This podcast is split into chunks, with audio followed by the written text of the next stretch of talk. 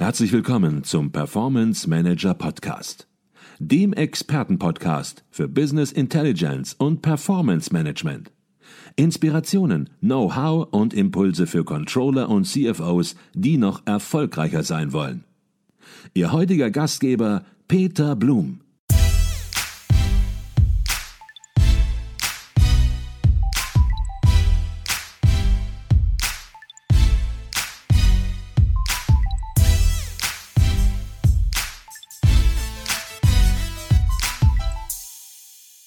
Herzlich willkommen zum Performance Manager Podcast. Mein Name ist Peter Blum. Die Fachzeitschrift Controlling gehört zu den wichtigsten Zeitschriften für Fach- und Führungskräfte im Finanz- und Rechnungswesen von Unternehmen.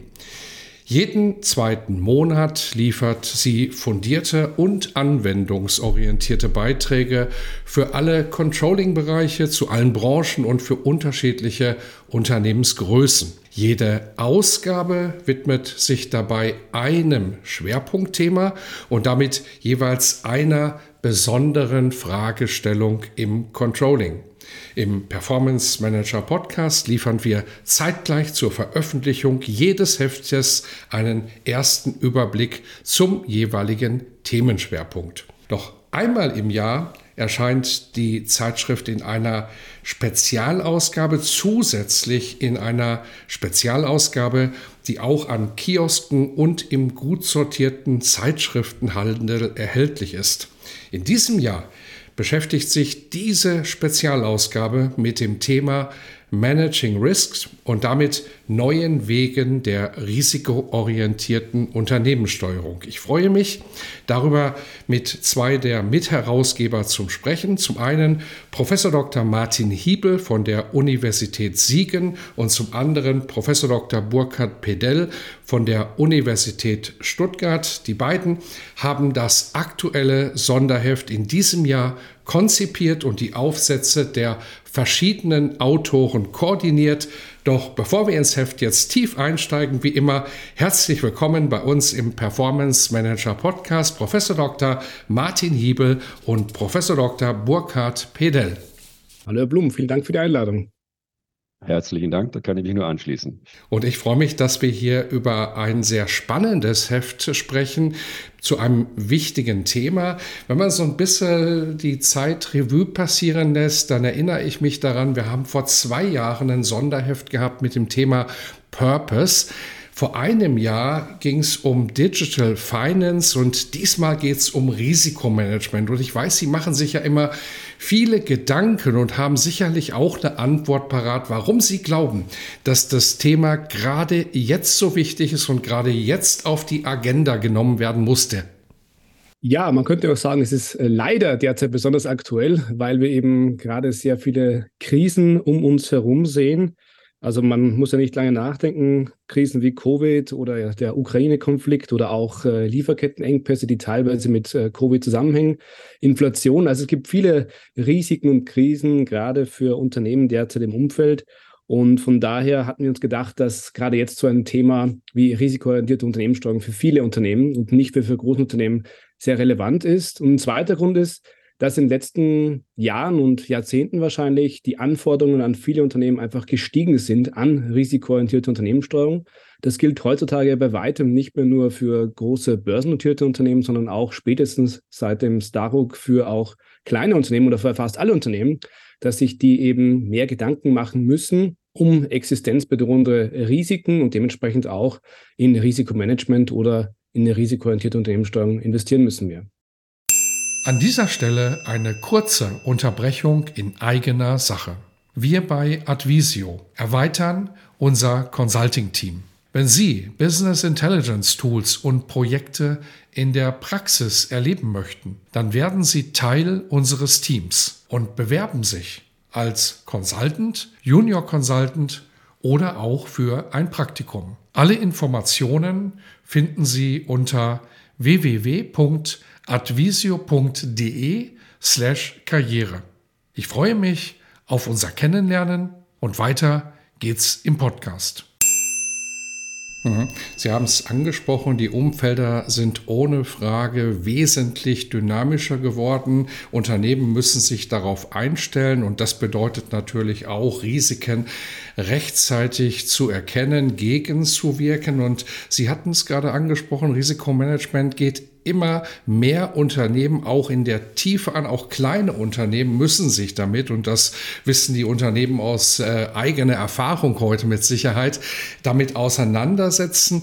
Und wenn es Veränderungen in den Umfeldern gibt, dann bedeutet das natürlich auch, dass sich ja Unternehmensprozesse, dass sich das Risikomanagement im Unternehmen auch verändern muss. Was sind das für wesentliche Veränderungsthemen und Notwendigkeiten, Herr Pedell, die Sie sehen?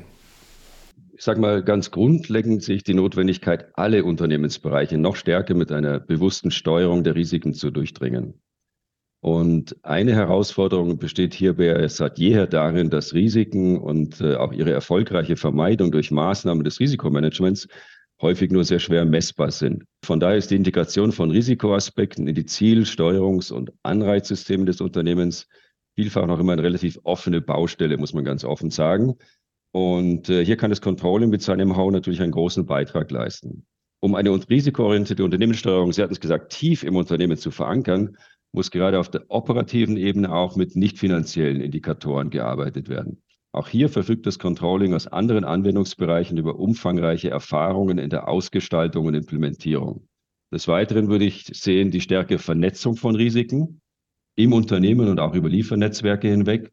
Und das macht die Aufgabe noch einmal deutlich anspruchsvoller. Dazu kommt dann noch, dass die zunehmende Bedeutung von ökologischen und sozialen Zielen äh, es auch erfordert, die damit zusammenhängenden Risiken konsequent zu steuern.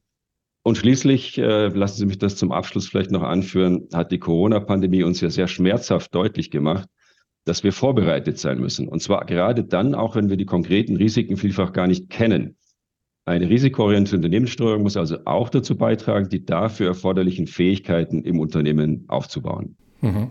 Jetzt haben Sie es grob umrissen und wir werden in die einzelnen Felder des Risikomanagements natürlich auch gleich noch tiefer einsteigen. Und Sie hatten gerade schon die Controllerinnen und Controller in den Mund genommen und haben gesagt, Mensch, das Controlling kann hier unterstützen. Und wenn solche Aussagen fallen, dann werden Controllerinnen und Controller hellhörig, dann werden die vielleicht auch ein bisschen nervös gleichzeitig, weil die sagen, Mensch, da haben wir das Gefühl, dass in den letzten Jahren ja schon ziemlich viel aufs Controlling neu eingefallen ist, dass wir uns mit sehr vielen Themen auseinandersetzen müssen, müssen wir jetzt auch noch die Hauptverantwortung fürs Risikomanagement sozusagen zusätzlich tragen, werden sich manche fragen.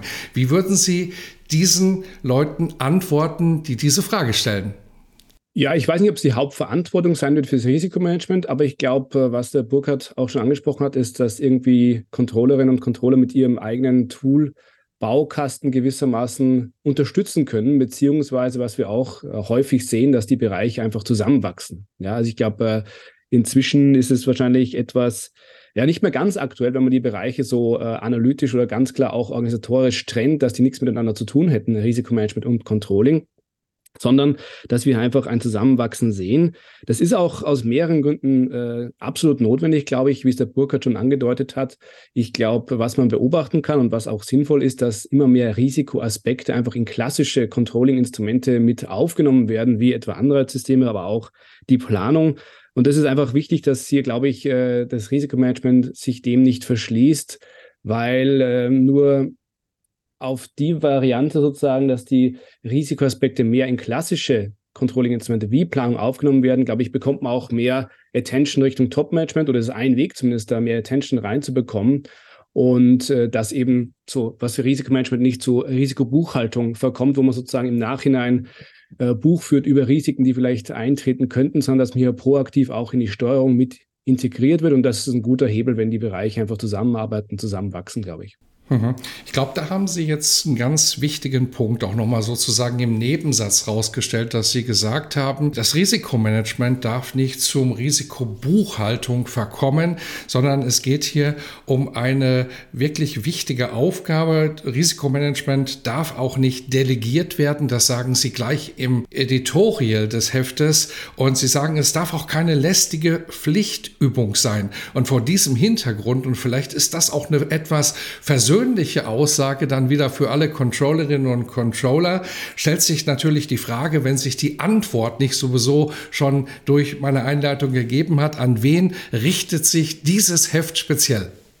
Ja, ich bin Ihnen dankbar, dass Sie diesen Punkt aufgreifen. Das Risikomanagement muss im Kern, und Martin Hiebel hat es äh, gesagt, bei den Geschäftsverantwortlichen und damit den Risikoverantwortlichen ansetzen. Das Thema der risikoorientierten Unternehmenssteuerung betrifft darüber hinaus natürlich alle aus ihrer Fachfunktion heraus die mit entsprechend mit um, Risiken umgehen, also zum Beispiel Risikomanagement, Corporate Security, Compliance und auch interne Revision. Und schließlich wendet sich die Sonderausgabe natürlich an die klassische Leaderschaft der Controlling, Controllerinnen und Controller. Sie verfügen über das Know-how, wie Ziele Unternehmenssteuerung verankert werden können und sind damit aus meiner Sicht die zentralen Akteure bei der Umsetzung einer risikoorientierten Unternehmenssteuerung. Letztlich betrifft das Unternehmen alle im Unternehmen, die dazu beitragen können, Risiken zu erkennen und zu managen. Und diese Sonderausgabe hat also diesmal einen besonders breiten Adressatenkreis. Mhm. Ich glaube, das war nochmal gut, dass Sie es rausgestellt haben und deswegen haben Sie es ja auch zur Sonderausgabe gemacht, damit es einfach auch ja von der Sichtbarkeit, ich habe es am Anfang gesagt, es ist in gut sortierten Zeitschriften, Handel, überall verfügbar, was mit der normalen Ausgabe des Heftes Controlling nicht der Fall ist, eben auch wesentlich sichtbarer dadurch, weil er sich eben an, ja, letzten Endes alle richtet, die im Unternehmen Verantwortung tragen.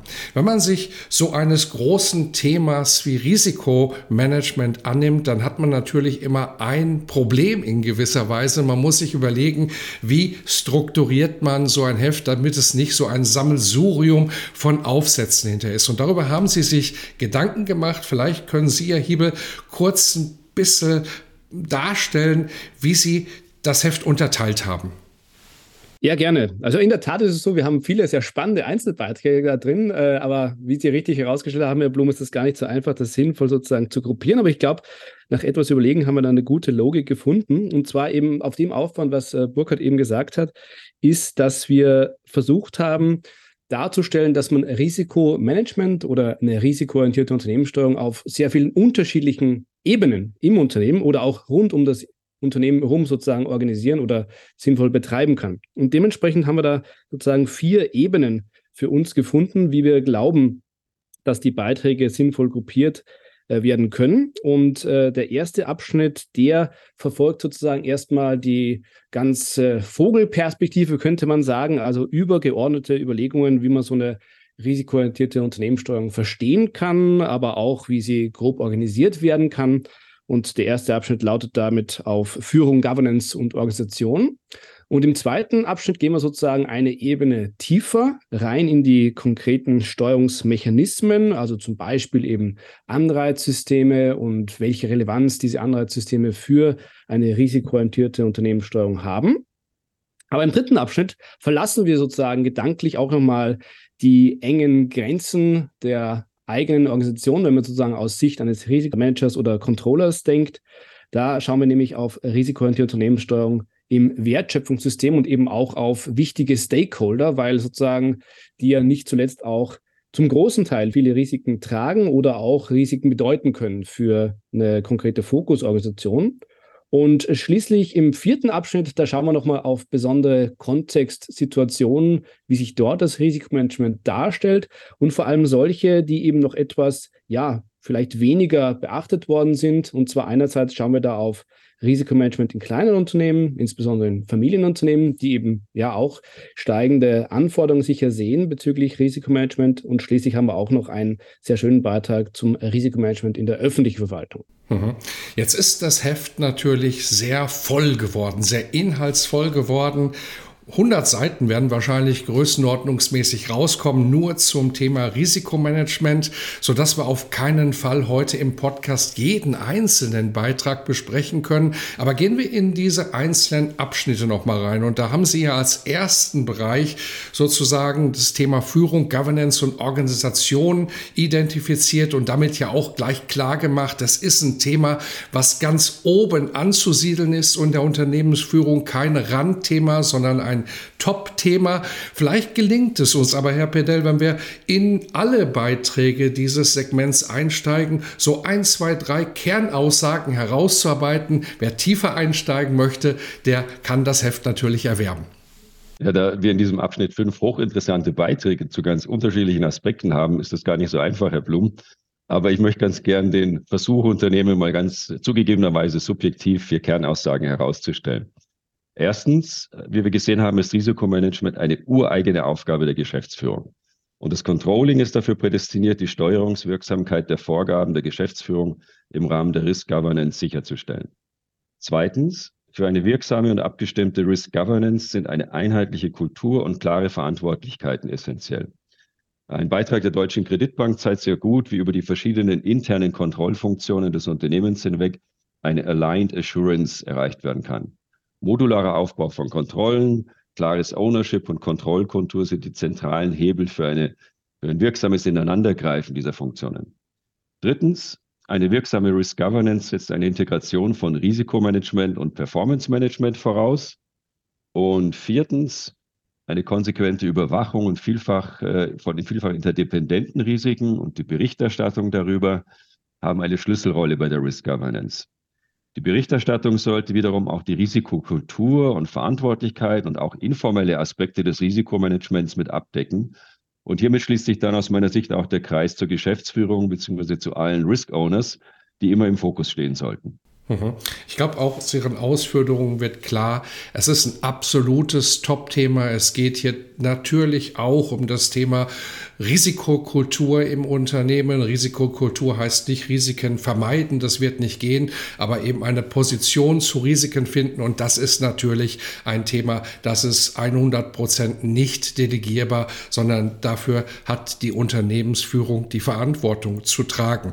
Gehen wir ein bisschen tiefer in den nächsten Abschnitt rein, Herr Hiebel. Da wird es dann auch ein bisschen konkreter und zwar geht es um ganz konkrete Steuerungsmechanismen für das Risikomanagement. Vielleicht können wir es hier genauso machen, dass Sie einen kurzen Überblick geben über die ein, zwei, drei wichtigsten Aussagen. Ja, gerne. Also es zeigt sich an dem Abschnitt, glaube ich, besonders gut das Zusammenwachsen zwischen Controlling und Risikomanagement, weil hier sind Mechanismen angesprochen, die sicherlich Controllerinnen und Controller für sich reklamieren könnten, aber auch so äh, Risikomanager gleichermaßen, gewissermaßen. Also es geht hier um Themen wie Anreizsysteme, es geht um die Gestaltung von äh, Risikoworkshops oder es geht auch um die Berücksichtigung von nicht finanziellen äh, Risiken. Insbesondere das Thema Anreizsysteme ist da sogar in zwei Beiträgen betrachtet, aus zwei unterschiedlichen Perspektiven, muss man sagen. Einerseits generell, was so die Risikoübernahme als Teil von Anreizsystemen betrifft, ein sehr spannender Beitrag da drin von den Kollegen aus Bayreuth und andererseits aber auch ein ganz aktuelles Thema oder neben dem Risikomanagement auch sehr aktuelles Thema, nämlich wie man mit äh, ESG-Risiken umgehen kann. Und äh, das ist ja schon ein bisschen ein Perspektivenwechsel, der hier, glaube ich, stattfindet und wird auch durch den Beitrag sehr schön illustriert, dass man sich viel stärker durch die Betrachtung von ESG-Risiken, also Environment, Social und Governance-Risiken, dass man sich hier viel stärker auch über die eigenen Grenzen des Unternehmens Gedanken machen muss, weil ja eigentlich nicht nur die Risiken fürs Unternehmen konkret selbst sozusagen relevant sind für die risikoorientierte Unternehmenssteuerung, sondern auch Risiken für sehr wichtige Stakeholder. Ich gucke ja da viel mehr auch eben auf Umweltrisiken, auf gewisse Stakeholder, soziale Risiken und auch Risiken in der Governance, wo ich eben nicht mehr nur auf die Risiken für mich als Unternehmen schauen muss, sondern auch auf jene für meine Stakeholder. Mhm. Jetzt haben Sie gerade das Thema ESG herausgearbeitet und an der Stelle sei vielleicht auch gesagt, dazu gab es auch schon mal ein ganzes Heft der Controlling allein zum Thema Nachhaltigkeitscontrolling. Da war Risiko ein Aspekt im Heft, aber wer sich dafür interessiert und sozusagen ein bisschen ja, eine Herangehensweise, ein Kochrezept sucht für das Thema Nachhaltigkeitscontrolling, der findet hier natürlich in einem Heft, ich glaube es war 2022, entsprechend weitere Informationen. Ein Beitrag fand ich besonders interessant in diesem zweiten Abschnitt. Da wurde die Frage gestellt, direkt in der Headline, wie gut ist das Risikobewusstsein sein in ihrem Unternehmen. Und ich fand das deshalb ganz gut, weil es eben deutlich macht, es geht nie darum, Risiken zu vermeiden gänzlich. Es war sogar in diesem Beitrag von Risikoappetit die Rede, die ein Unternehmen durchaus Haben kann und sollte möglicherweise auch. Und zweitens wurde hier auch nochmal sehr deutlich herausgestellt, das, was Sie eben auch schon im Zusammenhang mit dem Controlling gesagt haben, dass sich die bestehenden Controlling-Instrumente hervorragend für das Risikomanagement adaptieren lassen. Vielleicht können Sie zu diesen beiden Punkten etwas sagen noch. Ja, sehr gerne. Also der, der Beitrag, den Sie ansprechen von Evelyn Braumann, Isabella Grab und Arthur Posch, der geht sozusagen der grundsätzlichen Frage nach, wie man Risikobewusstsein beeinflussen kann. Also es geht gar nicht darum, um das komplett zu vermeiden, sondern eher zu kanalisieren, sinnvoll in eine gewisse Richtung zu lenken. Und das ist ja gleichzeitig auch der Zusammenhang mit dem Controlling oder Controlling-Instrumenten. Da ist das, glaube ich, ganz klar. Und die Autoren, die gehen sozusagen da der Frage nach, welche Mechanismen jetzt in Kombination einsetzen kann, um eben sinnvoll das Risikobewusstsein der Mitarbeiterinnen und Mitarbeiter irgendwie auch zu steuern. Und ich glaube, ein ganz interessantes Ergebnis auf Basis einer empirischen Studie ist da, dass es nicht sozusagen isolierte Instrumente sind, sondern dass es irgendwo ein Zusammenwirken ist von verschiedenen Instrumenten, also klassischen Controlling-Instrumenten, wie dort etwa eine interaktive Nutzung von Steuerungsmechanismen, dass man nicht nur sozusagen für eine Steuerung aus der Distanz verwendet, sondern dass man auch diese Zahlen, die vielleicht aus äh, gewissen Key Performance Indicators äh, sichtbar werden, dass man die aktiv mit den Mitarbeiterinnen und Mitarbeitern diskutiert und eben nicht nur rein sozusagen denen rüberschickt per E-Mail oder sonstiges. Und die Kombination von diesem Mechanismus ist besonders wirkvoll in Zusammenhang mit einem sogenannten Tone from the Top. Das ist das, was sozusagen in dem Beitrag herausgestellt wird. Also, dass die Unternehmensführung, und da gehen wir sozusagen wieder auf das zurück, was Herr Burkhardt eingangs schon gesagt hat, dass ja auch die Unternehmensführung ganz aktiv am besten den eigenen Risikoappetit oder die eigene Risikoneigung gegenüber der Belegschaft da kommuniziert und dementsprechend diese Kommunikation aus beiden, die wirkt dann besonders gut, dass eben ein Risikobewusstsein bei allen Ebenen oder auf allen Ebenen der Organisation da auch äh, entsteht. Mhm. Kommen wir zum dritten Abschnitt des Heftes. Das bleibt konkret, so wie auch es im zweiten Abschnitt sehr konkret in Steuerungsmechanismen, in Tools, in Werkzeuge reinging. Hier geht es jetzt um die risikoorientierte Steuerung im Wertschöpfungssystem. Und wer sich jetzt fragt, was ist denn mit Wertschöpfungssystem gemeint? Ja, es sind gemeint die Lieferketten, es sind gemeint die Produktionsprozesse und es sind die Kundenbeziehungen gemeint. Jetzt könnte man zu diesen drei Punkten, die ich gerade genannt habe, natürlich quasi einen eigenen Podcast jeweils machen, weil jeder weiß, dass gerade in dieser Zeit hier Sprengstoff sozusagen drinsteckt. Gehen wir vielleicht, Herr Pedell, nur mal auf die Kundenbeziehungen ein, beziehungsweise Risikosteuerung der Kunden. Was sind heute aus Ihrer Sicht, beziehungsweise auch aus Sicht der Autoren des Heftes wesentliche Präventionsmaßnahmen, die unerlässlich sind? Ja, vielen Dank. Äh, Martin Hiebel hatte gerade schon das Thema ESG-Risiken angesprochen und ähm, das bezieht sich natürlich auch und insbesondere auf Lieferkettenbeziehungen.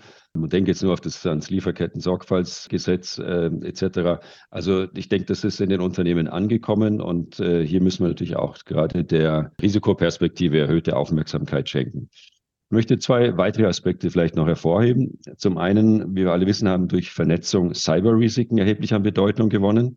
Äh, da müssen wir nur täglich in die Zeitung schauen, um die Fälle irgendwie auch wahrzunehmen. Leider bei der Entwicklung von Präventionsmaßnahmen gibt es natürlich die technische Seite, aber es ist aus unserer Sicht eben auch essentiell, menschliche Schwächen und Gewohnheiten nicht auszublenden, sondern gerade diese in den Mittelpunkt zu stellen. Da sind wir wieder bei der Verhaltensperspektive, mit der Risikowahrnehmung, mit dem Risikobewusstsein, hatte Martin eben schon einige Punkte dazu angesprochen. Ein weiterer Punkt ist natürlich, dass der Beschaffung eine Schlüsselfunktion beim Management von Lieferkettenrisiken zukommt. Und das Fallbeispiel des Körperkonzerns in der aktuellen Spezialausgabe zeigt sehr gut, wie Einkauf und Supply Chain Management nach klaren Prinzipien aufgestellt werden können, um Risiken in der Lieferkette frühzeitig zu erkennen und dann eben auch fundierte Entscheidungen über das Lieferkettendesign zu treffen. Häufig ist es gar nicht einfach, umfassende Transparenz über die Lieferketten zu gewinnen. Und da wird es aus meiner Sicht immer wichtiger, alle zur Verfügung stehenden Informationsquellen konsequent zu nutzen. Aus Risikosteuerungssicht ist es dann auch wichtig, die Mitarbeitenden im Einkauf durch kulturelle Maßnahmen, aber eben auch durch entsprechende Anreize für das Risikomanagement zu motivieren. Vielleicht nochmal so aus einer übergeordneten Perspektive geht es aus meiner Sicht darum, ein tiefes Verständnis für die Treiber von Supply Chain Risiken bzw. Verletzlichkeiten zu gewinnen, mögliche Gegenmaßnahmen zu bewerten und passende Maßnahmen zu implementieren. Und dafür sind die schwächsten Glieder von Lieferketten zu identifizieren und darauf fokussierte präventive Maßnahmen zu entwickeln. Ähm, ich sage mal ein paar Stichworte, Flexibilität und Redundanz, Vertrauen und Informationsaustausch sind zentrale Aspekte beim Supply Chain Design, die in den Beiträgen der Sonderausgabe entsprechend aufgegriffen werden. Mhm.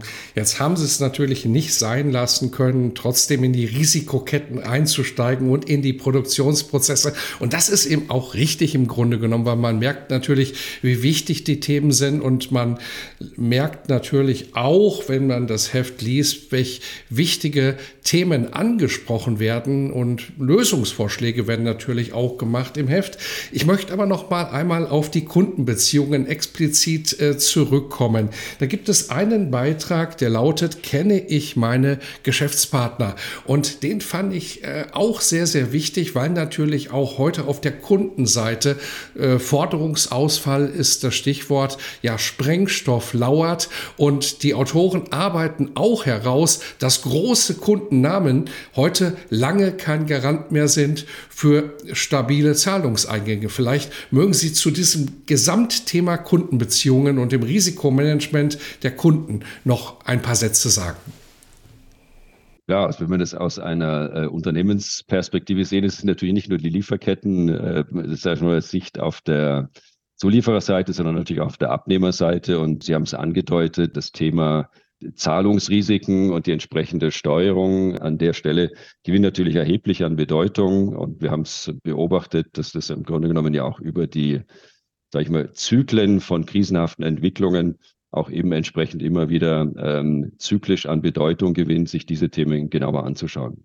Mhm. Okay, lassen wir es mal so stehen und kommen zum vierten und letzten Abschnitt des Heftes. Da hatten Sie, Herr Hebel, eben schon einführend gesagt, äh, spezifische Umfelder der Risikosteuerung werden beleuchtet. Kleine Familienunternehmen, KMUs und auch die öffentliche Verwaltung. Auch hier ein großes Feld. Vielleicht sprechen wir über Familienunternehmen, kleine Familienunternehmen, mittelgroße Familienunternehmen. Was sind hier bei Familienunternehmen, die ja doch in Deutschland sehr ausgeprägt unterwegs sind, auch sehr wichtig sind für die deutsche Wirtschaft? Was ist hier besonders wichtig im Umfeld des Risikomanagements? Ja, also ich meine, was man da aus empirischen Studien sehr schön sieht, ist, dass äh, Familienunternehmen und da wiederum eher die kleineren und mittleren bislang noch relativ wenig in formale Steuerelemente oder Risikosteuerungselemente investiert haben. Das sieht man fast durchgängig durch alle Studien. Gleichzeitig gibt es jetzt aber steigende gesetzliche Anforderungen und interessanterweise auch für Familienunternehmen häufig das Ansinnen des Unternehmens langfristig in Familienhand zu behalten. Und damit geht bei vielen Familienunternehmen einher eine gewissermaßen eher risikoaverse Geschäftspolitik. Ja, und es sozusagen gibt es ein Paradoxon, also eigentlich eine Risikoaversion bei den Familienunternehmen, aber andererseits weniger Investment in Risikomanagementinstrumente. Ja.